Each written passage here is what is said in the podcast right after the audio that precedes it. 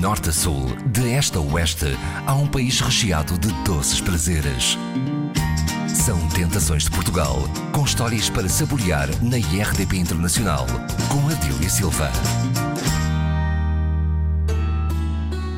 É na Cova da Beira que vamos conhecer melhor mais uma tentação da confeitaria portuguesa.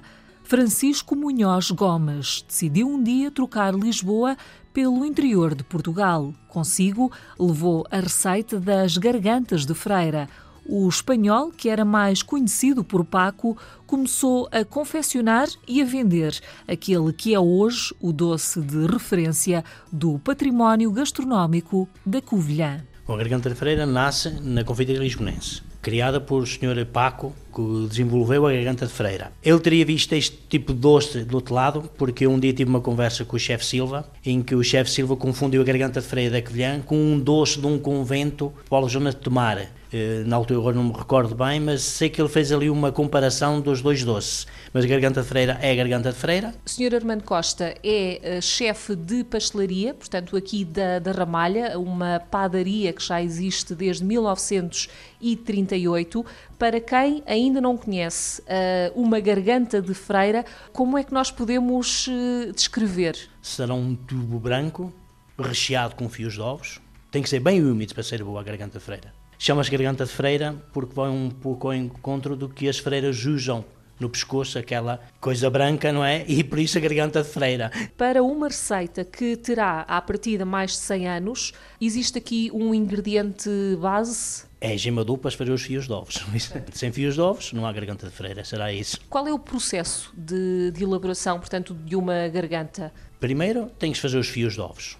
Depois os fios de ovos feitos são colocados então em cima da folha de obreia enrolada com cuidado e depois passada por açúcar para manter eh, a umidade da garganta de freira. O processo é simples, é só esse. Portanto, gemas, açúcar e a folha de, de obreia. A folha de obreia em si é composta por? É assim, a gente compra já a folha de obreia pronta. Eh, agora é assim, para aquilo que os ingredientes só tem também farinha e claras de ovos.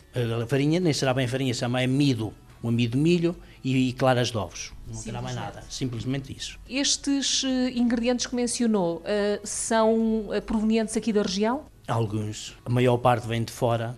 A folha de obreia vem de fora. Os ovos vêm de, de Pombal, de uma empresa que tem o ovo pasteurizado. Vêm da zona de Ferreira do César, são pasteurizados em Pombal e depois a gente requer aqui os ovos já pasteurizados para a elaboração dos fios de ovos. Sr. Armando Costa, as gargantas de freira têm algum preceito? É assim, uh, o cuidado especial é que é um produto muito sensível, portanto, não é um produto que dura muito.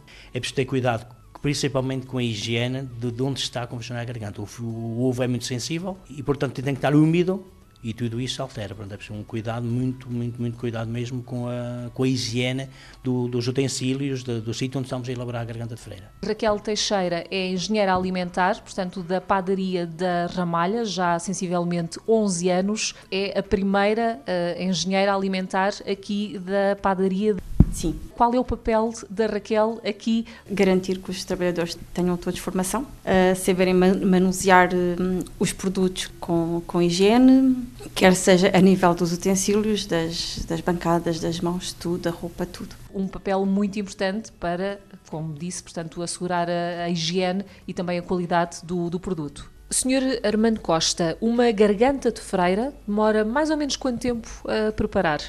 É assim, desde o início de fazer o, preparar os fios de ovos até a garganta de freira mesmo pronta, pelo menos uma hora. Portanto, é demorado porque os fios de ovos levam tempo a fazer, precisam de arrefecer. Sr. Manuel João Tomás está na padaria da Ramalha há cerca de 24 anos. As gargantas de freira são apenas confeccionadas aqui neste local?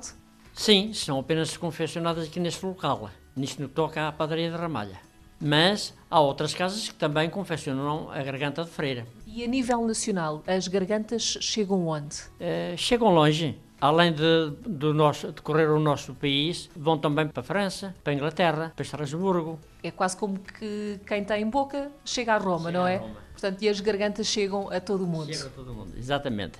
Sr. Armando Costa já coloca as mãos na massa há cerca de 35 anos. Em relação às gargantas de freira, qual é a altura do ano em que elas têm maior procura? Para o Natal as pessoas procuram muito a garganta de freira para compor a mesa. Vendes todo o ano, mas pelo Natal é uma grande procura. Sobretudo da parte dos covilhanenses? Sobretudo da parte do covilhanense. Uh, haverá algumas pessoas que saem para fora, mas por ser um produto um pouco sensível, não arriscam muito. É mais aqui na zona que consomem. Tem ideia de quantas unidades é que são produzidas então durante esta época festiva? Algumas centenas. não sei dizer quantas, mas produz-se algumas centenas na altura do Natal. Portanto, nos outros dias do ano? Aí, algumas dezenas, cinco, seis dúzias aparecem com regularidade de gargantas de freira. Vocês dão a conhecer a garganta de freira em algum evento especial? Como temos o bom nome e os clientes procuram-nos, não temos a grande necessidade de nos dar a conhecer. Já somos conhecidos e para nós chega. Senhor Armando, se colocarmos uma garganta na balança, qual é o peso que ela vai indicar? Ronda mais ou menos as 90, 95 gramas. Senhor Manuel João Tomás, Raquel Teixeira e Armando Costa, uma garganta de freira vai muito bem com? Uma jurupiga. Café. Com favaios. Aqui na padaria da Ramalha já sabemos que podemos encontrar gargantas de freira, mas não só. Temos a bolacha de cerveja, o nevão e o fidal de chorovia, que são aqui da nossa casa. Xerovia? Chorovia ou pastinaca, que é um, um, produto aqui da zona em que a gente desenvolveu, já se consumia como salgado e nós desenvolvemos como doce também. Muito parecido com uma cenoura. Exatamente, uma cenoura mas branca. Tem um sabor intenso, característico dela mesmo. Eu costumo dizer que a chorovia ou se ama ou se odeia, não há meio termo. e, eh, e a gente trabalháramos o produto até conseguirmos um doce que agradasse o maior número de pessoas possível.